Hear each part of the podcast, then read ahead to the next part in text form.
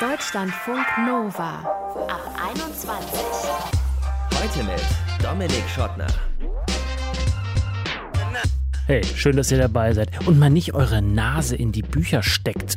Das ist nach unserer Beobachtung in der Ab 21 Redaktion eines der Hobbys, die während der Pandemie deutlich zugenommen haben. Die Leute lesen wieder mehr, oder? Wie seht ihr das? Wie viel lest ihr und ist es vielleicht wirklich mehr geworden durch Corona und lest ihr vor allem eher auf Papier oder auf einem E-Reader? Und woher wisst ihr, was ihr lesen wollt oder sollt? Das ist unser Thema in diesem Ab 21 Podcast. Wollen wir darüber sprechen mit der Kiwi-Lektorin Mona Lang. Die ist eben nicht nur Lektorin, sondern bei Instagram auch sowas wie eine Buchinfluencerin und sucht für ihre FollowerInnen die passenden Bücher raus. Wir sprechen mit meinem Kollegen Nico Nowak, der hat sich wissenschaftliche Studien zum Thema angesehen und kann uns sagen, wie das ist mit dem Lesen auf Papier oder E-Reader. Wo bleibt mehr hängen? Los geht's aber mit dem Internet. Ja, im Internet, da gibt es nicht nur schlimme, schlimme, schlimme Ecken, sondern auch sehr schöne und die haben dann wie so oft mit dem Analogen zu tun, zum Beispiel mit Büchern. BookTalk, Bookstagram, Bücherforen, was da ein Austausch so über Bücher stattfindet, hätte meinem Deutschlehrer Herr Obermeier feuchte Augen gemacht. Und eine, die da aktiv ist, ist Lisa. Als L-Bücherwürmchen postet sie, was sie gerade gelesen hat. Und das ist während der Pandemie deutlich mehr geworden. Warum? Das wollen wir jetzt mit ihr besprechen. Hi Lisa. Hallo. Du hast erst vor ein paar Monaten angefangen, regelmäßiger zu lesen. Wieder oder tatsächlich zum ersten Mal?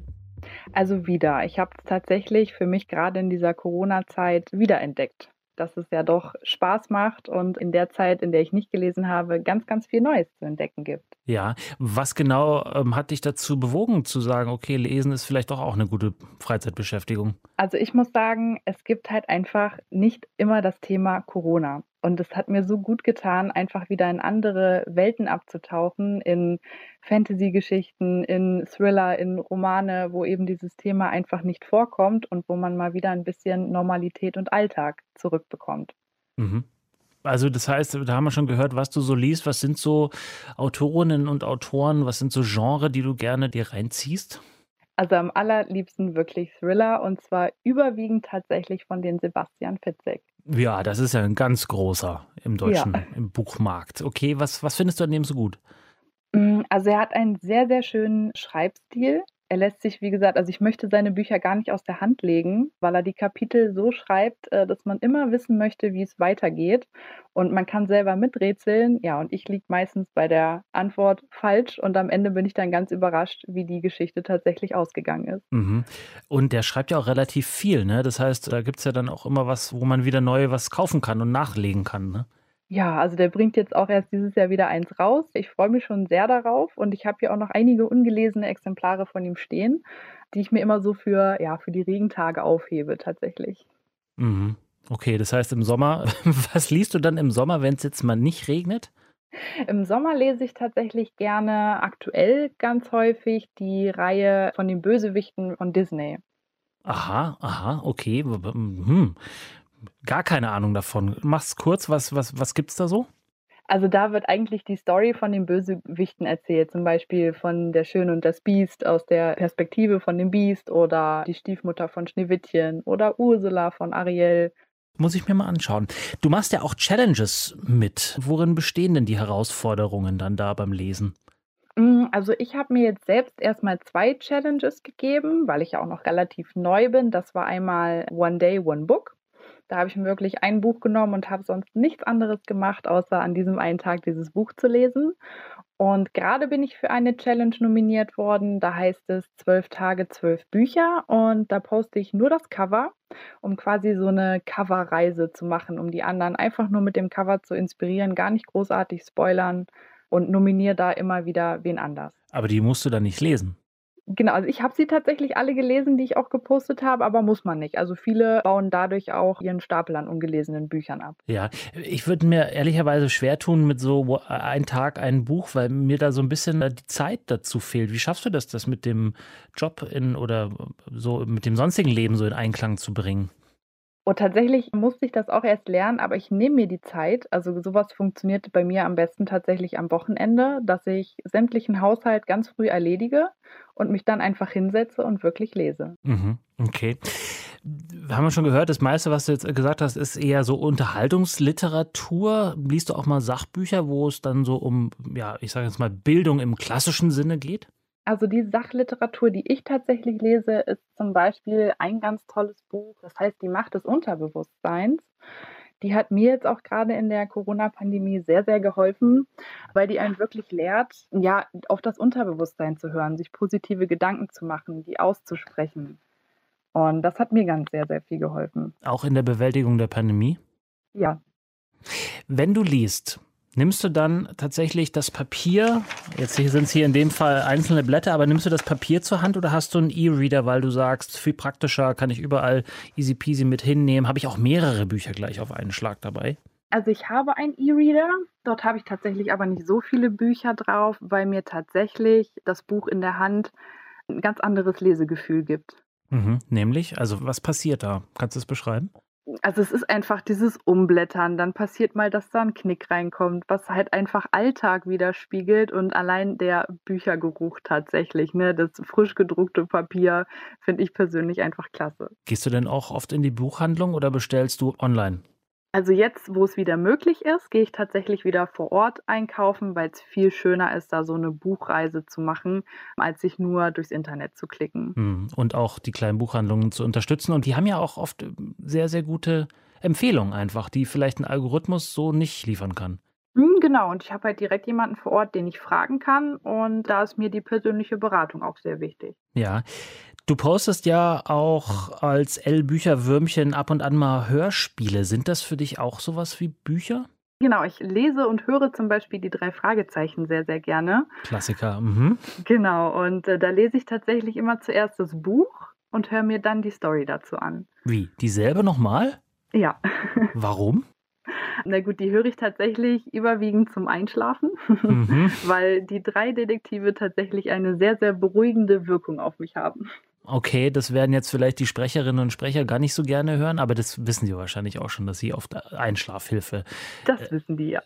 sind. Ähm, aber nochmal die Frage, ist es dann für dich, ist es sowas wie ein Buch oder ist es jetzt in dem Fall wirklich eher eine technische Sache, so eine Einschlafhilfe? Weil ich meine, du könntest ja auch was anderes hören. Es gibt zum Beispiel einen Podcast, der heißt Einschlafen, da erzählt jemand einfach abgrundtief langweilige Geschichten oder liest aus dem Telefonbuch vor. Ginge ja auch. Hm. Nee, für mich, also wenn ich sie höre, sind es tatsächlich Einschlafgeschichten. Deswegen lese ich ja das Buch, um wirklich auch zu wissen, worum es geht, weil ich noch nie so eine am Stück direkt durchgehört habe. Ja. Dieses regelmäßige Posten auf Instagram, auch das Teilnehmen an Challenges, ist das für dich auch so eine Art Selbstverpflichtung, am Lesen dran zu bleiben, nicht wieder sozusagen davon loszukommen und was anderes zu machen? Weil das fällt ja leicht, sich ablenken zu lassen, ne? Das stimmt leider, gerade mit den ganzen Medien und technischen Sachen, die man ja doch irgendwo um sich rum hat. Also ich brauche das mittlerweile, bin auch in manchen Livestreams dabei. Jetzt einmal war ich dabei, morgen geht es in die nächste Runde und das spornt natürlich auch an. Ne, wie viel haben die anderen heute gelesen? Wie viel schaffe ich heute noch zu lesen? Das macht ja auch irgendwo Spaß. Mhm. Also du nimmst aber dann schon von den Büchern auch was mit. Es geht nicht nur um Masse, sondern tatsächlich auch, du, du behältst da was, was du liest. Ja, auf jeden Fall. Ja. Was liegt als nächstes an? Was liegt auf dem Nachttisch? Ganz klassisch. Ich lese gerade einen Roman und der heißt Save Me. Mhm. Kurzer Abriss, worum geht's? um zwei Schüler auf einer Highschool. Also so weit bin ich noch nicht. Sie kommt aus eher ärmlichen Verhältnissen, eher aus einer sehr, sehr reichen Familie und irgendwie passiert da was zwischen den beiden, glaube ich. Irgendwas passiert da. Irgendwas passiert da. Was da passiert, wird sie uns dann auf Instagram mitteilen. Lisa L-Bücherwürmchen hat uns von ihrer neu oder wiederentdeckten Lust am Lesen erzählt. Vielen Dank. Gerne. Deutschlandfunk Nova. Hier, so ein richtiges Buch, ne? mit dem man sich auf die Couch hauen kann, das man mit an den Strand nehmen kann, wo vielleicht mal so ein Sandkorn reinrieselt, aber was dann nicht gleich ausgeht, das ist so richtiges Lesen. Oder ich würde mal behaupten, dass man sich nur mit so einem Buch auf Papier so richtig in einen Text, in eine Geschichte rein vertiefen kann. E-Books und was es da noch alles gibt, Hörbücher, würde ich behaupten, können das nicht leisten. Aber genau das wollen wir jetzt besprechen mit meinem Ab 21 Kollegen Nico Nowak. Hallo Nico. Hi. Sag mal, macht es denn einen Unterschied, ob man wie ich eher auf gedruckte Bücher steht oder ob man eher digitale Bücher liest? Ja, das kommt tatsächlich darauf an, was man beim Lesen für ein Ziel hat. Also es kann ja ganz unterschiedliche Gründe geben, warum ich lese. Also möchte ich mich kurz informieren oder möchte ich tiefer in ein Thema einsteigen? Will ich mich unterhalten oder was lernen? Eine Gruppe von mehr als 130 WissenschaftlerInnen geht auf der Grundlage vieler Studien davon aus, dass etwa für SchülerInnen oder StudentInnen, also für Leute, die Texte lesen, um etwas zu lernen, Lesen auf Papier besser ist als Lesen auf Bildschirm. Ha! Ha! Und woran liegt das? Also es gibt dazu die sogenannte Shallowing-Hypothese. Auf Deutsch heißt das so viel wie die Oberflächlichkeitshypothese. Und die besagt, wir sind es gewohnt, dass die Nutzung digitaler Medien aus schnellen Interaktionen besteht. Das heißt, auf dem Handy oder auf dem Laptop klicken wir uns meistens schnell von einem Inhalt zum nächsten. Und dann gibt es auch noch unmittelbare Belohnungen, wie zum Beispiel Likes, von denen wir immer angetrieben werden. Und das bedeutet, wer auf einem digitalen Gerät liest, dem fällt es aus Gewohnheit schwerer, die Aufmerksamkeit aufrechtzuerhalten. Selbst wenn wir nur einen Text vor uns haben, überfliegen wir den schneller, als wenn wir den gleichen Text in einem Buch lesen. Und laut einer PISA-Studie, die vor kurzem herausgekommen ist, können Jugendliche, die gedruckte Bücher nutzen, tatsächlich deutlich besser lesen als Jugendliche, die Bücher auf digitalen Geräten lesen. Das ist hier ganz schön viel Wasser auf die Mühlen der KulturkritikerInnen. Ich folgere daraus, wir können E-Reader komplett in die Tonne schmeißen. Nee, nicht so schnell. Ähm, eine Untersuchung der Stiftung Lesen hat ergeben, dass E-Books auch ein guter Einstieg für Jugendliche sein können, die bisher gar nicht so viel gelesen haben. Möglicherweise gilt das auch für Erwachsene. Und es kommt darauf an, was wir lesen. Witzigerweise ist es nämlich bei fiktionalen Texten egal, ob wir sie digital oder analog vor uns haben. Romane können wir also auf dem Handy oder auf dem E-Reader lesen und dabei die Handlung genauso intensiv erleben, wie wenn wir ein Buch in der Hand halten. Aber nichts riecht so geil. Ja, also. Wie so ein gedrucktes Buch. Ja, stimmt. Allerdings, manchmal riechen so gedruckte Bücher auch verdammt schlecht. Ach, also, naja, also wenn wir zum Beispiel ein vergriffenes Buch nur noch Secondhand bekommen, dann ja, und der Voreigentümer war ein Raucher, dann Hast du Pech gehabt. hast du Pech gehabt. Dann hast du Pech gehabt. Dann muss es einmal in eine Plastiktüte mit ein bisschen Kaffeepulver legen, schon ist der Gestank den, weg. Den Tipp merke ich mir. ja. Wie sieht's denn aus, wenn ich Bock auf ein Buch habe, aber zu faul bin, um selber zu lesen? Ich vielleicht so ein turboaktiver Mensch bin. Hörbücher. Ist das eine Alternative? Ist das genauso effektiv wie richtiges Lesen? Das ist nicht so leicht zu sagen, weil es da noch nicht so viel Forschung zu gibt. Aber schon seit langem ist bekannt, dass Kinder, denen oft vorgelesen wird, einen deutlich größeren Wortschatz haben, dass die bessere Noten haben, dass die mehr Freude daran haben, selber zu lesen. Das heißt, vorgelesen zu bekommen, ist also grundsätzlich was Positives. Nochmal kurz zu den Hörbüchern. Es gibt immer Leute, ich habe es vorhin Kulturkritiker, KulturpessimistInnen genannt, die sagen, Hörbücher hören ist ja gar kein richtiges Lesen. Nur beim echten Lesen bleibt das Geschriebene hängen. Ist das tatsächlich so? Nicht unbedingt. Eine Forscherin an der Bloomsburg-Uni in Pennsylvania hat in einer Studie drei Gruppen miteinander verglichen. Eine Gruppe hat sich ein Sachbuch über den Zweiten Weltkrieg angehört. Die zweite Gruppe hat den gleichen Text auf einem E-Reader gelesen. Und eine dritte Gruppe, die hat gleichzeitig gelesen und gehört. Anschließend gab es einen Verständnistest und es kam heraus, keine signifikanten Unterschiede. Das ist schon mal ein Hinweis darauf, dass Hörbücher hören mit echtem Lesen vergleichbar ist. Aber wie gesagt, Studien dazu sind noch rar gesät. Ich würde ja mal behaupten, dass es beim Hörbuchhören nicht nur um das Lernen geht oder irgendwie gearteten Erkenntnisgewinn, sondern gerade auch um Freude, um Entspannung, ums Relaxen. Haben denn Hörbücher tatsächlich so einen messbaren Einfluss auf unser Wohlbefinden? Das kann man so sagen. Ich habe eine Studie gefunden, die zu dem Schluss kommt, dass Hörbücher sogar einen therapeutischen Effekt haben können. In der Untersuchung haben sich ältere Menschen mit verschiedenen altersbedingten Beschwerden Audiobooks angehört und es kam heraus, dass das Buchhören einen lindernden Effekt hatte auf Krankheiten wie Depressionen, Psychosen oder Paranoia. Sehr gut. Therapieren mit Hörbüchern. Was ist denn mit Hörspielen? Benjamin Blümchen, die drei Fragezeichen, Bibi Blocksberg und so weiter. Ja, also die drei Fragezeichen kann ich persönlich äh, zumindest sehr empfehlen. Also zumindest zum Einschlafen. Damit schläfst du ein? Ja, ich, jetzt habe ich es gesagt.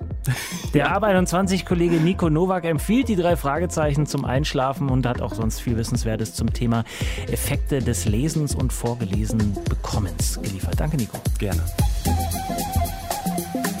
Deutschlandfunk Nova. Meine Liebste saß heute am Tisch und hat bitterlich geweint, weil sie ein Buch zu Ende gelesen hatte. Es war ihr so ans Herz gewachsen, dass sie einfach nicht wahrhaben wollte, dass es jetzt zu Ende war. Und dann hat sie mich so voller Kummer und voller Tränen gefragt, was soll ich denn jetzt lesen? Kennt ihr vielleicht dieses Loch nach einem richtig, richtig guten Buch?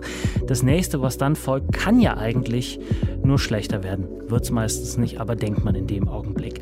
Wie findet man überhaupt Bücher, die einen bewegen, die einen mitreißen, die einen berühren? Darüber möchte ich jetzt sprechen mit Mona Lang. Sie macht nämlich Bücher als Lektorin beim Kiwi Verlag und gibt auch Lesetipps auf Instagram. Hi Mona. Hallo, schön dich zu hören. Wann hattest du das letzte Mal so einen Moment, wo du gedacht hast, bitte, bitte nicht letzte Seite, bitte nicht zuschlagen, das Buch? Oh, ganz oft. Also ich möchte natürlich am liebsten gleich wissen, was das Buch war, das deine Liebste gelesen hat. Also ich hatte das jetzt kürzlich, weil ich das neue Buch einer meiner allerliebsten Autorin Rachel Cusk gelesen habe. Auf Englisch ist auf Deutsch noch nicht erschienen. Und da ist es eigentlich immer so, dass wenn ich das zumache, bin ich traurig, weil ich dann wieder zwei Jahre auf das Neue warten muss. Mhm, okay, was ist daran so besonders an den, an den Büchern von ihr? Ja, wahnsinnig besondere Autorin, die eher so als Writers Writer gilt, also eher so eine Autorin für die Happy Few, äh, für die Künstler und Künstlerinnen. Aber die schafft es irgendwie immer so eine sehr besondere Atmosphäre zu schaffen, aus der ich nicht so gerne raus will. Also ich kann gar nicht sagen, dass diese Bücher besonders spannend oder besonders aufregend sind, aber ich möchte immer so in ihrer Welt gerne noch ein bisschen länger weiter mitwohnen. Mhm. Ich glaube, das war auch das, was meine Liebste da heute zum zum Verzweifeln gebracht hat. Juli C. war es über Menschen. Ähm, ah, ja. Und nach Unterleuten hatten wir beide gedacht, okay, mehr Brandenburg und näher ran an Menschen kommt man nicht. Aber anscheinend ist Juli C. das gelungen. Ich habe es selber noch nicht gelesen, aber jetzt darf es ich dann lesen, auch endlich. Sehr gut, sehr gut. Gibt es denn gerade einen Lesehype, würdest du sagen, wegen Corona? Ich glaube schon, ja. Ich glaube, dass so ab der Mitte des Pandemiejahres letztes Jahr war Netflix durchgeguckt beziehungsweise man hat irgendwie gemerkt, dass das vielleicht doch nicht ganz so entspannt ist und hat mal wieder versucht, ein Buch zu lesen. Ich höre von den BuchhändlerInnen, dass die Kunden Klassiker bestellt haben erstmal, also die Bücher, die sie schon immer mal lesen wollten. Das fand ich interessant, weil anscheinend haben viele Leute doch noch so Sachen auf dem Zettel, wo man denkt, wenn ich mal Zeit habe und diese Zeit war letztes Jahr. Und wir im Verlag haben aber auch gemerkt, dass spätestens gegen Ende letzten Jahres die Leute große Lust auf Bücher und auch auf Neuerscheinungen hatten und sich wieder vielleicht ähm, die Zeit genommen haben, ein Buch zu lesen, obwohl sie es vielleicht schon lange nicht mehr gemacht haben. Das habe ich viel auf Instagram gehört, dass letztes Jahr viele Menschen wieder nach Jahren zum Buch gegriffen haben, was mich natürlich wahnsinnig freut. Ja, das haben wir vorhin auch von Lisa gehört, die über den Weg Sebastian Fitzek zum Lesen zurückgefunden hat. Glaubst du denn, dass Instagram oder generell soziale Medien da auch eine, eine Rolle bei spielen, Leute zum Lesen zurückzubringen? Ja, ich glaube, bei den jungen Leuten absolut. Die brauchen ja einen niedrigschwelligen Zugang zu Büchern und dafür ist das Feuilleton nicht besonders gedacht. Das was? Und ich merke, das, genau, was nochmal? Wie schreibt man das? und ich merke, dass die, das hat mich erstaunt, weil das war mir nicht so klar, die haben eine Hemmschwelle, einfach in die Buchhandlung zu gehen und zu sagen, guten Tag, ich möchte ein Buch, ich weiß aber gar nicht, welches, empfehlen Sie mir eins. Das ist eine Kulturtechnik, die denen nicht besonders vertraut ist, beziehungsweise wo die ein bisschen vor davor zurückschrecken. Und deswegen suchen die natürlich Gleichgesinnte auf sozialen Medien und Instagram ist dafür natürlich geeignet. Und da gibt es eine kleine Blase von sogenannten Bookstagrammern, die regelmäßig Bücher empfehlen. Das sind auch teilweise jüngere BuchhändlerInnen, spannenderweise, ähm, Verlagsleute, aber auch einfach Privatmenschen. Und mit denen kann man natürlich auf einer anderen Ebene kommunizieren, niedrigschwelliger kommunizieren und auch einfach sich die raussuchen, die man vielleicht sympathisch findet oder die den eigenen Lesegeschmack ein bisschen abbilden und hat dann quasi ständig gute Buchempfehlungen und kann mit denen natürlich auch über die Nachrichten kommunizieren und aber auch mit den anderen FollowerInnen über die Kommentarfunktion. Das ist schon besonders, finde ich. Und ich glaube, das ist toll für junge Menschen, da nochmal Bücher zu entdecken. Du hilfst denen ja da dabei. Du hast ja auch jetzt nicht nur irgendwie so wie ich so 400, 500 FollowerInnen, sondern eher so 18, 19.000, glaube ich, bei Instagram und gibst denen da Tipps. Wie genau machst du das? Wonach suchst du aus? Ja, also ich habe angefangen damit vor Weihnachten, also noch gar nicht so lange her, weil ich als Mensch, der in der Buchbranche arbeitet, krieg vor Weihnachten immer von diversen Bekannten und Verwandten SMS, meine Tante 60 lebt in Husum, ich muss dir was schenken, sag mal das Buch. Und das ist immer lustig, aber ich dachte, ich kann das vielleicht einfach auf Instagram machen, dann haben da vielleicht zwei, drei Leute mehr was von und ich hatte nicht so viele Follower damals. Und das ist irgendwie ziemlich schnell durch die Decke gegangen. Und ich habe dann einfach gesagt, sagt mir mal, für wen ihr Bücher sucht und ich versuche die richtigen zu finden. Und das Tolle daran ist eigentlich gar nicht, dass ich Bücher empfehle, sondern wie die Menschen ihre Lieben oder sich selbst beschreiben. Also da kamen dann so Anfragen wie meine feministische Schwester hasst Menschen, liebt aber Kaninchen. Und dann sollte ich ein Buch dafür finden. Aha. Und irgendwie also mir ist dann immer was eingefallen und das hat sich dann irre verbreitet. Als Hitler und, das rosa ähm, Kaninchen stahl. Ja, nee, ich habe tatsächlich Otessa Moschweg empfohlen, mein Jahr der Ruhe und Entspannung, weil die Protagonistin, die ein Jahr schlafen möchte und keine Menschen sehen möchte, dachte ich, passt für die feministische Schwester, die Menschen hasst. Und so mache ich diese Runden, Empfehlungsrunden manchmal und versuche die richtigen Bücher zu finden und das ist natürlich auch Teil meines Berufes, mir immer Gedanken zu machen, wenn ich Manuskripte lese, wer könnte die Leserin der Leser dafür sein. Deswegen ist das tatsächlich sowieso Teil meiner Denke und ich lese natürlich sehr viel berufsbedingt.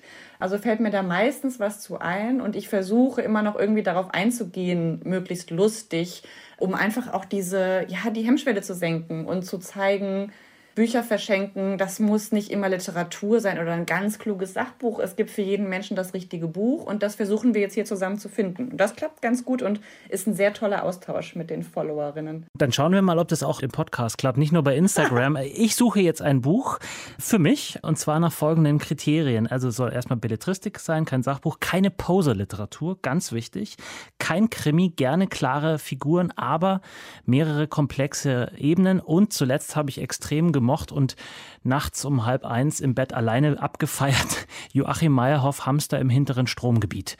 Was lese ich als nächstes? Ich würde dir empfehlen, Jan Brandt gegen die Welt. Schon ein bisschen älter, vielleicht kennst du es. Mhm, Jan Brandt kenne ich, ja. Ja, es ist sein Debütroman, ein dicker, dicker Roman, der auch mit verschiedenen Ebenen auch visuell spielt. Es ist sehr interessant und so ein ganz toller Jugenddorfroman, aber extrem klug und auch witzig. Ich glaube, das könnte dir vielleicht gefallen. Jugenddorf, das klingt nach mir. Ich komme auch vom Dorf. Ja. Ja, also, schön. Was ich an dem Meyerhoff so geil fand, ist einfach, oder immer bei all seinen Büchern toll finde, er ist ja äh, ursprünglich eigentlich Schauspieler, ähm, macht auch manchmal Regie ja. und schreibt aber auch fantastisch. Ich glaube, so wie er auf der Bühne ist, so schreibt er auch äh, ansatzweise. Absolut. Und der provoziert bei mir immer so ein überbordendes Lachen. Also es ist ja ganz oft sehr traurig und auch sehr tragisch. Ja. Er verliert viele äh, liebgewonnene Menschen während seiner autobiografischen Reise. Aber der schafft es ja so unfassbar witzig zu sein und das bricht so aus mir raus dann. Also egal, ob ich im Bett liege und neben mir schläft jemand oder ich im Zug sitze. Und das schaffen irgendwie nur Bücher, finde ich, sowas zu provozieren, oder? Das geht mir ganz genauso bei Meyerhoff. Also ich habe, ähm, mein Lieblingsbuch ist sein zweites Buch. Wann wird es endlich wieder so, wie es nie war? Das in der Psychiatrie spielt, wo sein Vater der Leiter war. Und da gibt es zwei Szenen in meinem Kopf. Und wenn ich da jetzt dran denke, könnte ich wirklich einen Lachanfall bekommen, weil ich die nie vergessen habe. Und ich kann mir immer nicht gut merken auf lange Zeit so Einzelheiten, weil ich so viel lese. Aber das ist wirklich so ganz speziell Joachim Meyerhoff. Da gibt es auch nicht viel Vergleichbares. Aber Meyerhoff ist wirklich ein guter Tipp, weil das fast allen Leuten gefällt. Also wer jetzt Schwierigkeiten hat, mal wieder ins Lesen zu kommen, der kann mal so ein Meyerhoff-Buch versuchen. Und zu 95 Prozent würde ich sagen, klappt das, weil das hat die perfekte Mischung aus lustig, es ist super lustig, es ist aber auch wahnsinnig gefühlvoll und ernst. Und es hat aber diesen besonderen Sound, der einen nicht mehr loslässt. Ohne gefällig zu sein. Genau, ja, genau. Das finde ich, das finde ich die große Leistung. Also das klingt jetzt, klingt, klingt, jetzt, wie du es beschrieben hast, fast so, als wäre es so ein bisschen gefällige Mainstream-Geschichte, aber mhm. es ist mhm. dadurch hat sehr viel Tiefe. Gut, das war die kurze ähm, Joachim Meyerhoff Fangirling, Fanboying hier. Warum glaubst du denn, dass es Menschen schwerer fällt, ein Buch aufzuschlagen, als eine Serie bei Netflix zu bingen? Ich glaube, das hat ein bisschen was mit Aufmerksamkeitsökonomie zu tun. Also unsere Gehirne sind ja sehr darauf gepolt, alle spätestens zehn Minuten aufs Handy zu gucken oder gar beim Fernsehgucken aufs Handy zu gucken. Das klappt natürlich beim Lesen nicht so gut. Da muss man erstmal ein bisschen Konzentration aufbringen, um da wieder reinzukommen. Deswegen sage ich immer, wenn ihr wieder anfangt zu lesen, legt das Handy mal in einen anderen Raum, weil man muss das kurz überwinden. Das ist ja, glaube ich, wissenschaftlich sogar belegt, dass man einen körperlichen Reflex hat, alle zehn Minuten zum Handy zu greifen. Und fürs Lesen braucht man ja tatsächlich ein bisschen mehr Kontemplation als fürs Fernsehgucken. Das Lesen hat aber so viel mehr Vorteile. Also wenn man mal wieder dahin kommt, vorm Schlafen gehen, statt eine halbe Stunde Serie zu gucken, eine halbe Stunde oder auch nur zehn Minuten zu lesen, merkt man, glaube ich, relativ schnell, dass man viel besser schläft. Und man kommt da auch schnell wieder rein. Das ist jetzt nicht so meiner Erfahrung nach, dass man wieder vier Wochen üben muss zu lesen, sondern man muss sich einfach ein bisschen umpolen und ein bisschen die Geräte weglegen und das richtige Buch finden. Dann klappt das auch schnell wieder. Aber die Hürde ist, ich verstehe, dass die ein bisschen größer ist, als einfach nur auf Play zu drücken und dann kann man immer noch nebenbei auf dem Handy weiter SMS schreiben und noch ein anderes Twitter aufhaben oder so. Und äh, die Frage der Fragen, die ich mir immer stelle und die ich bis heute nicht für mich beantwortet habe, wenn ich ein Buch so richtig doof finde, und das hatte ich neulich auch mal, und ich hatte aber so die innere Verpflichtung, ich muss es zu Ende lesen, aber ich habe es nicht geschafft und habe mich dann am Ende durchgerungen, es einfach wegzulegen und ein neues anzufangen. Du als Vollprofi, fertig lesen und durch oder ist auch okay, wenn man das wie so eine schlechte Serie einfach weglegt? Also ich finde ja immer weglegen. Ich, wenn ich sowas ähm, öffentlich sage, kommt dann immer, ja, aber die sind ja auch teuer, die Bücher. Das vergesse ich natürlich manchmal, weil ich das meiste geschickt bekomme.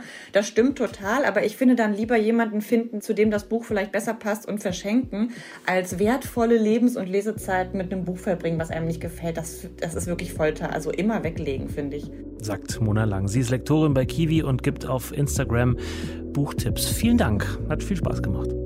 Mir auch. Dankeschön.